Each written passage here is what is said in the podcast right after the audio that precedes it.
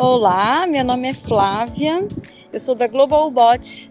O ClienteCast para mim é fonte de inspiração e muito conhecimento.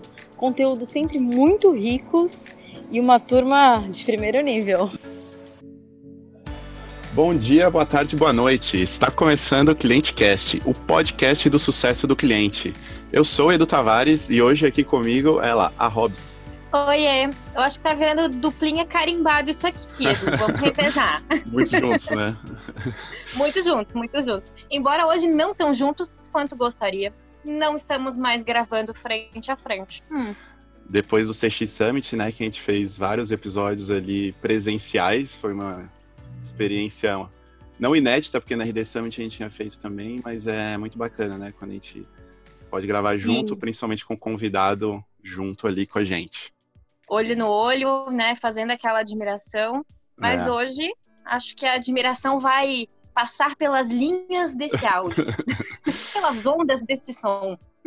E, pô, episódios do CX Summit que deram uma repercussão super legal, principalmente o último deles, né? Acho que esse é o primeiro que a gente grava depois da publicação da história do Valdir Pipoqueiro, que assim como nós que estávamos lá na hora, é, os feedbacks que eu tenho ouvido é que emocionou muita gente e a galera tá chocada com como o negócio é muito massa, né, que ele faz. Sim, já fica a dica aí para você que chegou aqui agora é, volta uns episódios atrás. Claro que todos os outros são tão bons quanto, mas o do Valdir separa o lencinho e o caderno, porque esse cara tem um insight atrás do outro. É isso aí. E agradecer, né, feedbacks, galera que tem ouvido, comentado, é sempre super importante. Os positivos, porque nos motivam a continuar cada vez fazendo mais e mais os de melhorias que algumas pessoas mandam. Então, quem tiver, mande, não fique acanhado, que são esses que nos ajudam a deixar cada vez melhor o conteúdo aqui para vocês. É isso aí. Agora, apresenta a nossa convidada de hoje para a gente já preparar os feedbacks aqui para os ouvintes. Antes de apresentar, vamos falar aí LinkedIn, Instagram, nos sigam clientecast.com também. Agora, se entrar lá, cai nos nossos episódios. Partiu pro papo? Partiu!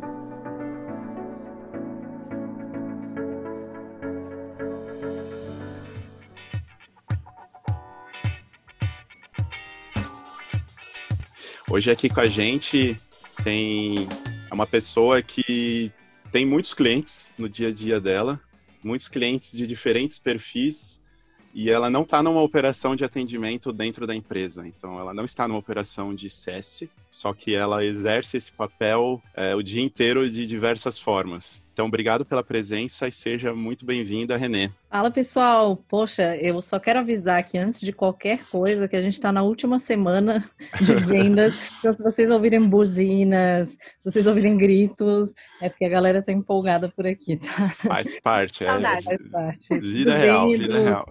vida real, né? Tudo bem, Du? Tudo bem, Hobbs? Cara, primeiro quero muito, muito agradecer vocês. Tenho acompanhado o podcast de vocês, muito legal. E acho bacana vocês abrirem esse espaço para a gente falar de outro tipo de cliente, aí, outro tipo de atendimento, que não é o CSM tradicional, mas não deixa de ser um, um papel de Customer Success também. Então, obrigadão. Exatamente. Não, muito bem-vinda. E acho que o povo está curioso, né? Conta aí quem é você e o que, que você faz no teu dia a dia que a gente está falando aí. Como que você tá chegou até, até aqui? Tá quase um cliente misterioso isso. tá meio místico, né? Então, é, na verdade, a minha, a minha trajetória vem do secretariado executivo, né? É, tenho aí um bastante expertise em assessoria executiva.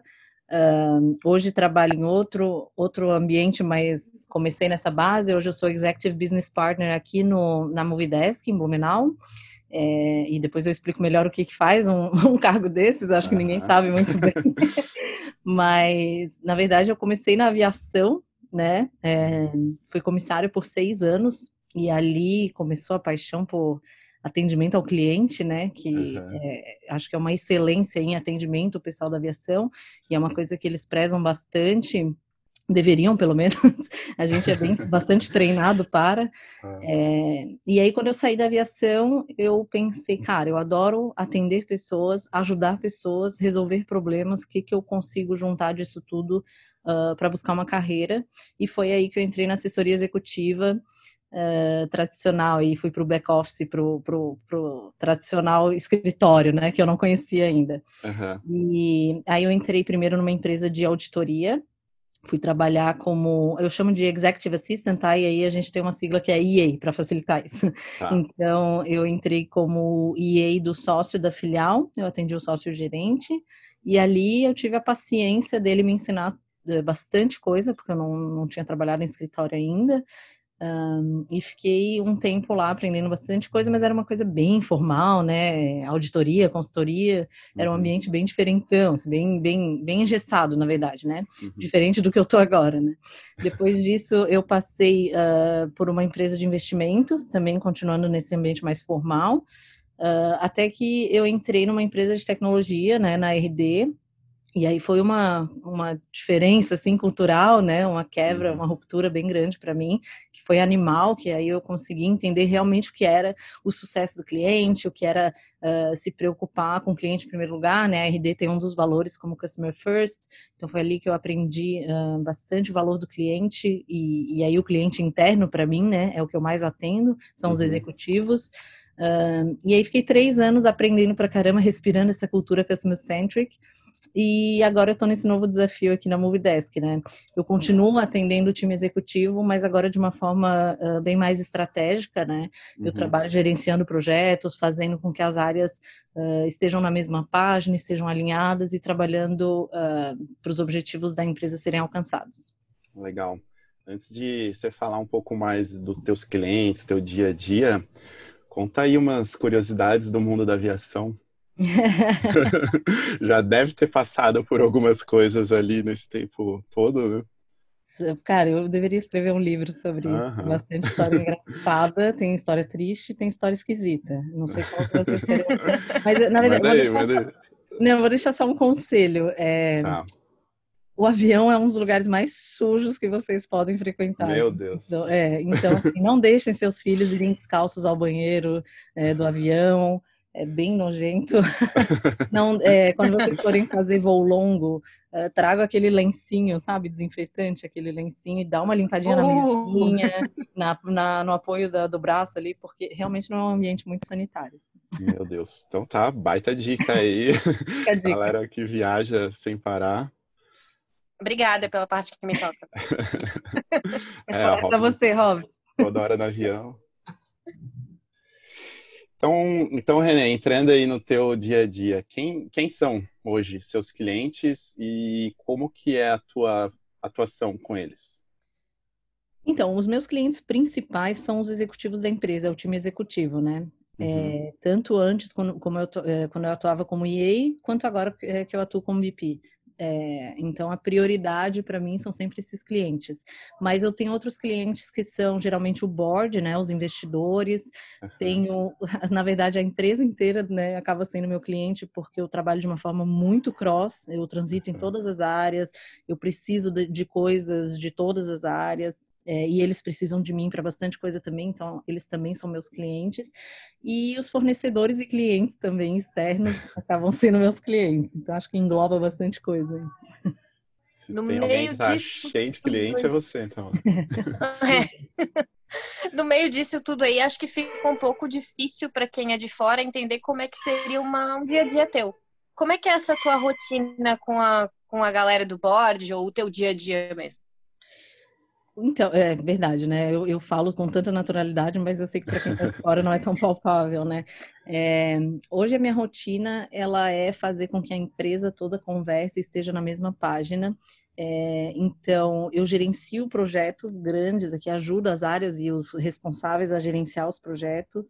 Uh, eu sento aqui na mesa do time executivo todas, uma vez por semana pelo menos, e a gente eu faço esse trâmite aí de, dos weekly reports, eu peço os, os, reports, eu reviso os reports, eu faço uh, um combinado desses reports, é, e aí eu começo a questionar. Minha job é questionar tudo que está acontecendo nas áreas para ver se a gente está todo mundo falando a mesma língua, né? Uhum. É... A chata do rolê. Eu sou a chata do rolê, cara. Eu, eu, eu, lá vem a Renê, né? É a frase. Mas é, é isso aí, é a minha função. Alguém tem que fazer, né? Alguém todo mundo concordar todo tempo. Eu acho que nesse momento estamos ouvindo grandes revelações, já que agora o Edu trabalha na mesma empresa que a Renê. Eu acho que é uma mensagem subliminar, Renê. Eu senti um feedback público, depois a gente conversa. Du. Mas ainda não dividimos a mesma sala, tá? Que isso fique bem claro. A gente nem conseguiu conversar direito ainda, né, Edu? Para é. ver como eu tô na correria aqui. É, mas então, esse primeiro atendimento, na verdade, eu trabalho como um braço direito do CEO, né? Essa é a ideia. Então, para o CEO poder focar na estratégia, para ele poder focar em relacionamento com investidores, em captação de rodada, é, eu faço essa parte braçal, operacional uh, de, de ver prazos, ver quem está fazendo o quê, se estão fazendo no prazo correto, se está todo mundo, de novo, falando a mesma língua. É, dentro disso aí tem, entra meu relacionamento com o board também, então preparar reporte para o board, é, fazer um framework de todas as cerimônias que a gente tem que que precisam acontecer durante o ano, tanto do time executivo uhum. quanto do, do relacionamento com o board. É, eu sou, eu, eu, uso a palavra fa, bastante facilitadora, né? É, uhum. tudo, eu acabo sendo um porto seguro para essas pessoas. Assim, ah, uhum. olham para a Renê, ah, eu vou pedir para a Renê, eu sei que a Renê vai me dar alguma resposta. Aí. é, então, essa aí é, é, a ideia, mais ou menos. Psicóloga, coaching, tudo isso aí. Tudo. Tem bastante de psicólogo. Bastante. Caraca, tá bem tranquilo. e, e, nessa rotina aí, acho que tem várias coisas diferentes, né? Então, fazer um relatório, atuar num projeto, apoiar alguma equipe, alguma, alguma outra coisa que está acontecendo. É, você tem indicadores teus, assim, da tua função? Você tem meta? Como que é essa parte? A gente trabalha né, em startup, a galera está acostumada aí com bater meta. Hoje, né, o time de vendas tem que fechar a meta ali do mês. Uhum. E na, na tua função, como que funciona isso? Cara, essa é uma pergunta que eu recebo muito e sempre recebi quando eu fui, uh, quando eu trabalhava como EA especificamente, das EAs mais juniores que eu mentorei. É, ah, estão me pedindo indicadores de performance, enfim, como é que eu faço? Uhum. É complicado a gente ter exatamente números e porcentagens, porque o nosso sucesso depende do sucesso dos nossos clientes. Pois é. Sendo bem, bem tipo a Hobbs consultora, assim. Cara, é bem. É uma, é uma coisa bem clichê, mas é, no meu caso é muito real isso. Então, até a frase que eu mais uso é como eu posso te ajudar? Eu sei uhum. que o projeto é da pessoa, ele não é meu, mas como eu posso ajudar? Então é um mega trabalho de bastidores também, né? Sim. E aí os indicadores entram nisso também. A indica... O indicador para mim é se o projeto, aquele projeto é, foi atingido com os indicadores de sucesso que a gente determinou para o projeto, eles acabam sendo meus indicadores. Tá. É, se a gente bateu os OKRs da empresa, esses são os meus indicadores. Se a gente tem as metas do meu CEO, esses são os meus indicadores. Então, eu sempre trabalho através. As pessoas me usam, né, para atingir seus objetivos. Então, eu só realmente. É muito CS isso, né? Eu só, real, eu só vou alcançar o sucesso se, essas, se esses meus clientes alcançarem o sucesso deles. É verdade, é muito CS. Então, teus indicadores são compartilhados ali, você não tem nenhum tá. que é só teu. Exato, porque é uma, é uma job muito cross, né? Uhum. Transita em todas as áreas, principalmente agora na Movidesk, nesse papel de eh, até gerente de projetos, enfim. É, um projeto de uma área, a gente tem os indicadores de sucesso do projeto, né? Uhum. Se a gente atingir esses indicadores, são os meus também. Entendi. E a gente fala muito em CS que é muito importante ter claro é, qual que é o sucesso para aquele cliente, o que, que ele está esperando porque aí a gente vai pensar o plano de ajudar ele a alcançar, né? Então, você o dia inteiro, o ano inteiro, o mês inteiro ali muda formas de sucesso que você tem que ajudar alguém a entregar. Né? Exato. Eu estou sempre pensando uh, como eu posso facilitar a vida das pessoas. Então, se eu tenho uma pessoa que está stuck ali num projeto, está travadaça, é, porque não consegue alguma coisa de outra área, ou porque não consegue desenhar alguma coisa, é uhum. principalmente nisso que eu vou atacar. Então, eu acho que isso é uma baita de uma entrega para o meu cliente, né? Legal. Eu vou usar uma informação de bastidores aqui agora. Ai, quando você entrou, quando você entrou, você falou, ah, é porque eu fiz vários one-on-one. E eu queria aproveitar que a gente está falando aí de resultados, de indicador de sucesso, porque eu acho que as duas funções elas são totalmente pessoas e quantificar o que pessoas fazem acaba sendo muito difícil, então a gente quantifica processos. Mas aí tu começou a falar de relação, basicamente. Qual que é o maior desafio que tu tem nessa tua função? É em relação a pessoas? Será? Eu fiquei com essa dúvida. Eu, te, o grande, eu tenho vários desafios em relação a people. Um deles é que eu lido com todas as pessoas. É, é diferente quando você tem uma área e aí você consegue entender exatamente como cada pessoa trabalha, e como uhum. ela é motivada, e como ela é incomodada, e o que está acontecendo na vida dela, enfim. É, como eu transito em todas, são personalidades completamente diferentes. É, às vezes eu não consigo me aprofundar até o tanto quanto eu gostaria, né, é, na uhum. vida dessas pessoas, ou até ajudá-las num plano de carreira, enfim, para as pessoas um pouco mais juniores. Então, é, esse acho que é o maior desafio, é transitar entre personalidades tão diferentes. E o outro desafio é em relação também a pessoas, mas no sentido de que eu preciso fazer as áreas conversarem melhor. E nessa resolução, é, a, to, cada área tem que ceder um pouquinho, né? A, a, área, sei lá, o vendas quer aumentar vendas, mas quer contratar mais gente. Uhum. E aí o financeiro não quer liberar dinheiro para contratação. E people não quer contratar porque já está no, no limite de, de recrutadores. Então, é, esse conflito, entre aspas, aí entre as áreas, e que daí envolve também pessoas, é um dos maiores desafios, é de fazer estar tá todo mundo na mesma página, conversando a mesma língua e ceder um pouquinho de cada lado. Entendi. Você está basicamente trabalhando pela paz mundial, entendi. eu sou a suíça. então, em todos os relacionamentos aqui eu sou neutra.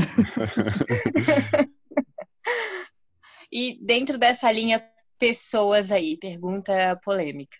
Ai, pessoas e ego, board e ego, basicamente. a gente está falando de egos um pouco maiores do que os nossos operacionais. Ah. Será? Me conte mais sobre. Então, eu sempre tento encarar, é... como eu vou te explicar? Eu, eu sempre tento entender o que está acontecendo com aquela pessoa. Eu acho que é a primeira. Eu sei que a empatia está na moda, namastê, blá blá blá, mas é porque realmente a empatia no sentido de tentar entender o que, que aquele cliente está precisando. Uhum. O cara que é do board, o cara que é investidor, ele botou dinheiro na empresa, ele quer resultado, ele quer saber o que está acontecendo, ele tem esse direito, né?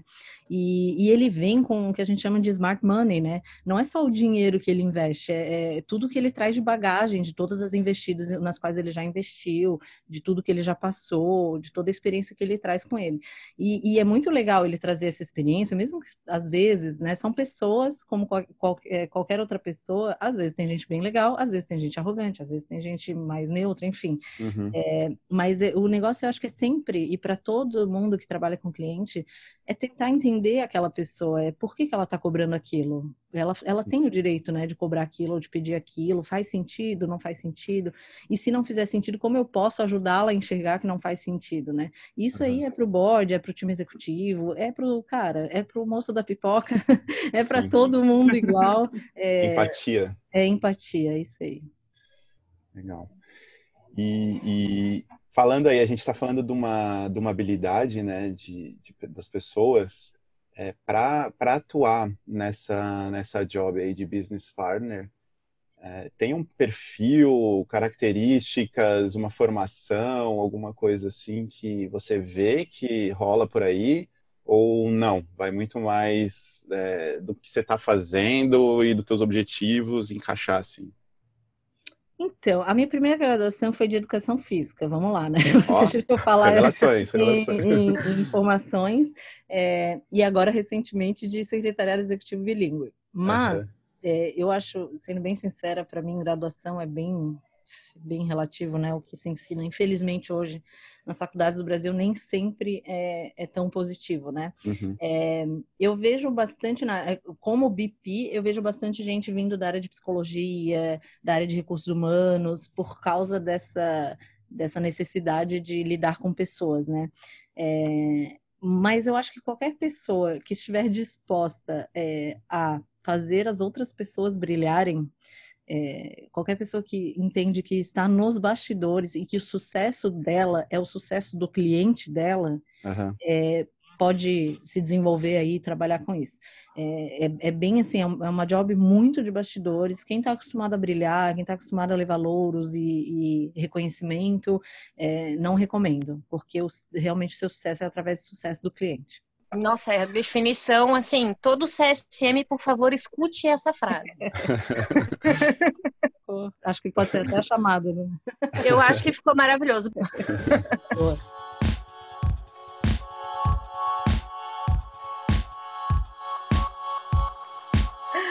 É, eu acho que essa posição, né? Eu brinquei, né? Que você tá brincando pela. tá lutando aí pela paz mundial. Mas eu acho que tem tudo a ver essa relação pessoas, processos. É, e a parte feminina do negócio? É uma outra dúvida que me veio, uhum. porque, né, tem toda essa questão de posicionamento. Você tá em pé de igualdade ali, digamos assim, com o board, com gerentes de área, com você tá cobrando resultado, avaliando resultado. Às vezes pode dar a impressão que você tá de olho no trabalho do outro. E a questão de mulher no meio disso tudo, você já sentiu algum peso com relação a isso? Então, como BP, eh, nesse novo papel aí, eu ainda não senti, provavelmente vou sentir em algum momento, porque sempre rola, eu ainda não senti, mas eu vou ser bem sincera, eu sou uma pessoa bastante pragmática, bastante objetiva e até bastante grossa, às vezes, nos meus posicionamentos. Eu acho que as pessoas ficam até um pouco com medo de, de me atacar. Eu acho que as pessoas confundem quem é direta com quem é grossa. É, pode ser, pode ser. Mas e acho me... que acho também essa o tempo que você passou na aviação, acho que em poucos lugares talvez isso aconteça mais do que lá, não em relação à empresa que você está trabalhando, não sei, talvez possa dizer que sim, mas aos teus clientes, né? Eu já vi muitas cenas em avião, coisa, as gracinhas assim, deve acontecer muito, né? É, no avião é bem, é bem escroto essa parte assim de, de machismo, uh, de homofobia, tem bastante coisa nesse sentido e mas enfim, né? É, eu acho finalmente a gente está olhando isso com mais carinho, é, uhum. mas realmente na aviação foi mais complicado. Eu acho que eu trouxe mais problemas na época de por ter sido EA. E aí eu vou te explicar porque eu sempre fui uma uma defensora de IAs, eu falo muito de IAs até no meu LinkedIn por isso. Sim. As pessoas associam a job de Executive Assistant a quem traz almoço, quem faz café na reunião e quem arruma as cadeiras. Não. E realmente, num, num, primeiro momento, lá em 1920, é, uma secretária executiva mais júnior talvez fizesse isso. Mas isso não é mais real, não deveria ser, pelo menos. Executivos que utilizam uh, EA só para isso, eles estão perdendo tempo e dinheiro, porque Sim. eles têm pessoas altamente qualificadas na mão deles, pessoas que estudam para caramba, é, executivos e executivas, né? Sejamos uhum. aqui. É... Estão vivendo em 1920 ainda. Estão vivendo em 1920 ainda e deixam essas pessoas desmotivadas. Então, estão é, perdendo uma puta arma que eles têm na mão é, e esses IEs ficam desmotivados e aí ou se acomodam e ficam nisso ou uh, vão procurar outra oportunidade melhor. E uhum. eu faço sempre essa provocação aí no meu LinkedIn até para os IEs, né? E aí eu acho que eu trouxe bastante um, o preconceito, assim que você me pergunta, eu acho que foi mais por ser EA, ah, você não tem capacidade de sentar numa mesa de reunião com a gente e uhum. discutir de igual para igual. É, e você vê, quando foi, foi só alguém dar uma oportunidade, assim, de, de me posicionar mais e, e, foi mais bacana. E eu não estou dizendo que foi só agora que aconteceu, tá? Uhum. É, não estou nem trazendo ah, exatamente as empresas nas quais isso aconteceu, mas nas, nas oportunidades que eu tive de mostrar exatamente, cara, senta aqui de igual para igual, vamos conversar. Uhum. É, quando as pessoas me deram essa oportunidade, aí foi, foi legal. Mas eu acho que no meu caso foi mais pela job de do que por ser mulher. Mas eu vejo isso muito acontecer em em times executivos e boards uh, a questão da mulher, né? Às vezes Sim. elas falam alguma coisa e aí o cara fala a mesma coisa e ah, a ideia foi do cara, enfim. Uhum. Nem, nem só em empresas que eu passei, mas em outras empresas já ouvi várias histórias. Né? É, até hoje eu vi um, um, artigo, não lembro exatamente, foi o Ricardo Amorim, alguém que postou lá que nos últimos 10 anos o número de startups que tem pelo menos uma mulher entre os founders dobrou. Então, de 10% para 20% né, da, das empresas estudadas. Então, é um movimento bem legal, né? Então, está crescendo. É, vale do Silício existe um negócio assim, porque as grandes empresas, startups, não têm mulheres. Então, agora existe um movimento muito grande de pô, a mulherada tem toda a capacidade também de estar tá ali entre as founders e, pô, tem cada vez mais pessoas brilhando, né? A gente já trouxe aqui para o podcast várias, Legal. que arrebentam. Então, vamos é, é, continuar mostrando isso. Né? É, e ainda. Desculpa, pode falar, Rob. Não, imagina, eu ia só falar do, do. Eu não sei se foi a mesma reportagem que você viu, Edu, uhum. mas e, o, né, o caso do IPO Goldman, que agora né, é obrigatoriamente mulher no board. Então, uhum. tem algumas. Depois a gente coloca até o link lá do, da reportagem falando sobre isso de obrigatoriedade de mulher no board. Sim, importante diversificar, né? Legal. E só é, ainda nesse tema e falando em relação ao cliente, Nesses casos, gente, o cliente nem sempre tem razão.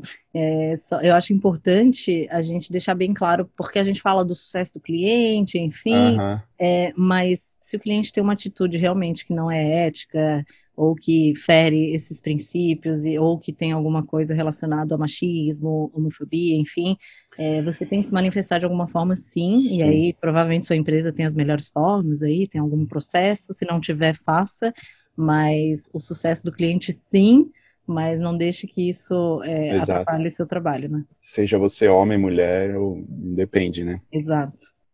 E Renê, uma, uma, uma outra dúvida aqui. Esse papel de business partner, é, eu não conhecia até eu trabalhar na Softplan, lá tem também pessoas fazendo. Uhum. É, como que você vê hoje? Toda empresa faz sentido ter ou não? Depende do tamanho da empresa, do modelo de negócio. Tem alguma coisa relacionada a isso? O, o papel de, de BP, na verdade, ele é mais é, até acho que nas empresas que você já passou, do que a gente passou, é, geralmente é um BP por área, né? É um BP que atende uma área, né? Então é um HRBP, ele fica na área de RH ali, de talentos, de people. Sim. E ele faz uh, essa parte aí de mais de people até, né, do negócio. É, o meu, a minha job é um pouquinho nova no sentido de se chamar BP, mas é, é é, uma, é um BP que atende a empresa inteira, é o time executivo inteiro, né? Eu ah. trabalho junto com o CEO, mas o CEO não deixa de representar a empresa inteira, né? Uhum. Então, isso é um pouquinho novo aqui no Brasil. É, lá fora tem bastante, mas é basicamente um braço direito aí do, do CEO. É, aí tem gente que chama de Chief of Staff, tem gente que chama de, de diretor de operações, gerente de operações, ou enfim, gerente de projetos, aí tem vários uhum. nomes aí, cada empresa adequa né, ao que Entendi. acha melhor. Aí. Entendi. É, Não mas... sabia. Legal. Mas ah, se está no momento da sua empresa, se não está, eu acho que tem que entender bem uh, qual é o valor que ele vai entregar para o cliente, né? Se vocês, uh, do tamanho que estão, estão conseguindo falar todos a mesma língua, não estão sentindo um gap em relação à gestão de pessoas da área de vocês, não estão sentindo um gap entre alinhamento, eh, de alinhamento entre as áreas, uhum. e está fazendo sentido por enquanto, não sei se, se vale a pena. Tá. Mas a partir do momento que você sente essas dificuldades aí, vale repensar sim se é necessário um para a empresa inteira ou um por área, enfim. Uhum. Entendi. Legal. Confesso que para mim é uma profissão super nova. Tinha muito mais entendimento do secretariado executivo, até porque eu tenho amigas que são da área é, e trabalham em grandes empresas nacionais, isso me dá muito orgulho. Mas dentro, não de, dentro desse modelo que você explicou para a gente, para mim é novidade. E para quem pensa numa carreira dessas, como que faz? Cara, eu acho é, tem vários caminhos. O meu foi um caminho bem legal de começar como EA, porque eu, eu tive o lado uh, braçal da coisa, como EA, sempre, o lado braçal de, de organizar a, a, o braço da poltrona, a, a cadeira, né, na, na reunião, e fui evoluindo, claro, eu entrei como EA Júnior, né, o começo é uhum. é esse mesmo, é, e fui evoluindo ali, conhecendo melhor, e mas principalmente como EA, eu pude ter uma visão holística da empresa. E isso para o meu papel de, de EBP, né, de Executive Business Partner, é super importante, porque... É uma base boa. Não, tu tem que ter uma visão holística total da empresa e entender que cada pessoa é uma pessoa, cada área é uma área, cada um vai agir de uma forma e que elas não conversam na mesma língua. Isso tudo, quando a gente é EA, fica bem mais fácil de, de aprender. É, uhum. essa empatia que eu comentei mais cedo, Acho que ela fica bem mais fácil de se adquirir quando você trabalha como EA. Mas tem vários caminhos aí, acho que pessoas que trabalham com projetos podem ir para essa área também, uh, pessoas que trabalham como BP de uma área podem dar uma olhada nisso também. Enfim, acho que tem vários caminhos. Legal. Bom, muito bom, acho que bastante coisa, várias novidades aí para mim também, papo bem legal. É, agora a gente tem o nosso último bloco das dicas. Então. Lembrando que depois a, a sopa de letrinha nova, né? Porque a gente falou um monte de sigla nova aqui hoje, a gente escreve lá no blog. Ah, então, só Glossário. Não, Glossário do episódio. Eu gravei um podcast uma vez de. Era de sales. Uhum. É, e aí eu falei, cara, o mundo SaaS, para quem estiver ouvindo que é de SaaS, vai me entender. Desculpa, eu falo um monte de jargão, um monte de coisinha, um monte de sigla e um monte de coisa em inglês, chega a ficar ridículo. Mas é porque é o nosso mundo aqui o tempo inteiro assim, então peço desculpas já de antecedência. Tem um episódio Imagina. do Porta dos Fundos que chama TED ou TEDx, que é com o Gregório, que é exatamente sobre isso, e é muito engraçado. Então, quem ainda não viu, assiste que boas risadas garantidas. Trabalhar o mindset, né? Mindset stakeholders. então, bora lá para as nossas dicas.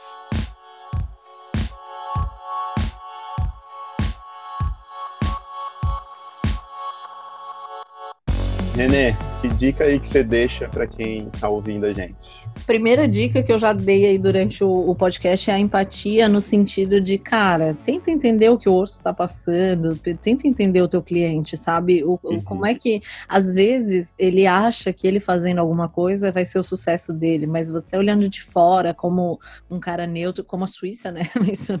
mas como um cara neutro e imparcial, você consegue mostrar o caminho para ele, cara, o seu sucesso não vai vir a partir disso, vai vir a partir daquilo. É, então, acho que sempre uh, tentar entender o que esse teu cliente está pensando e como que você consegue ajudá-lo nesse nessa jornada. Então, acho que empatia é a primeira coisa. É, e aí, para mim, a função especificamente é a visão holística do negócio, é estudar bastante o business, entender indicadores, que eu acho que às vezes as pessoas ficam vidradas na sua própria área é, e esquecem de olhar para o lado, né? Uhum. E, e, acho que todo mundo, para o cliente interno, que é o que eu mais lido, né? É bastante importante a gente entender o que está acontecendo nas outras áreas. A gente sempre acha que está trabalhando mais que a outra área, a gente sempre acha que está entregando mais que a outra área Sim. e que a, que a, gente tem mais dores que a outra área. E quando a gente olha para eles como cliente, isso é uma dica bacana, parar de olhar só para o cliente externo, né? É. Todos, todo CSM também tem cliente interno. Uhum. Todo mundo né, que trabalha numa empresa tem cliente interno, são funcionários. Então, olha para esse cara como se ele fosse um cliente externo e como é que, como, em que sentido tu pode fazer ele ter sucesso, em que sentido tu pode tentar entender o que ele está atravessando e como é que pode entregar valor para esse cara também. Excelente, acho que uma baita dica para a vida. Hobbs, é. manda. Bom, a minha dica, eu acho que vai muito nessa linha de se preocupar com as pessoas. É, eu recentemente comecei a fazer um curso de Enneagrama. Uhum. É, eu conheci uma pessoa que aplica técnica e que né, é especialista da área, acabei me interessando e eu já vim de formação de programação neurolinguística, PNL. Uhum. Então, acho que a minha dica é olhem para isso é, mesmo que seja para usar com você mesmo, ou uhum. que seja para usar na sua profissão, ou para você ter uma socialização melhor, que seja. Mas né, PNL, nesse caso, me ajudou a socializar, eu não era uma pessoa sociável. Estou é, melhorando, ainda não melhorei muito, chegar lá. chega lá, chega lá. É, tem muitas âncoras para quebrar ainda, mas a minha dica é o autoconhecimento e principalmente buscando é, melhorar em, em quesito sociedade, né? Sim. Você como profissional, você como pessoa, você como membro de uma família, como membro de uma comunidade. E tem várias técnicas aí para isso. Por uhum. favor, façam terapia, vão à programação neurolinguística, estudem Enneagrama. Acho que a minha dica hoje é muito diferente do que eu normalmente dou. Boa, Essa mas é as promessas é... de final de ano. eu fiz Hobbes Enneagrama também no final do ano passado e foi. É muito legal, né? E eu sou a pessoa mais cética, mais uh, lá, prática do mundo, mas ali foi bem legal, assim, ter esse autoconhecimento, entender que cada pessoa também age de uma forma. É, recomendo também, reforça aí a recomendação da Hobbes. Boa. Uhum. E tem a ver com inteligência emocional, né? Que diz que é primeiro a gente se conhecer, se entender e entender o impacto disso nas outras pessoas. Então, tá. boa. Bom, a minha dica aqui é, já que a Renê falou de algumas mudanças na, nas jobs, na área que ela estava atuando, tem um podcast que chama Ponto de Virada, que é do da galera lá do B9, e ele fala muito disso, assim, não só mudança de carreira, mas mudanças na nossa vida que às vezes a gente fica até meio com medo e dúvida se fazer ou não. Tem um episódio sobre startup que chama Startup, quando é a escolha certa para sua carreira. Então, a Renê falou aí o que, que mudou quando ela foi para esse mundo de startup. Então, vários episódios legais, vale, vale ouvir. Então. Boa. Fechou? Então, galera, Feito. obrigado. Mais um episódio. Hobbs, pela parceria aí, mais um. Renê, mais uma vez, valeu pelo teu tempo, todo é, o teu conhecimento. Tenho certeza que muita gente que está ouvindo, assim como nós, está conhecendo um mundo diferente. Legal, obrigada, gente. Obrigada pelo convite. E, de novo, fico super feliz da gente poder é, olhar um pouquinho mais para o cliente interno com o mesmo carinho que a gente olha para o nosso cliente externo. Acho isso super importante. Sempre. Du, deixa eu dar, dar tchau para as pessoas do jeito que eu não dei oi, porque senão depois tem gente que vai brigar comigo. Manda lá, Hobbs. Tchau para você que tá fazendo o neném dormir, para você que tá malhando, tá correndo, tá lavando a louça ou indo pro trabalho ouvindo a gente. Boa. Valeu, galera. Um abraço, até a próxima. Tchau, tchau, obrigada. Tchau.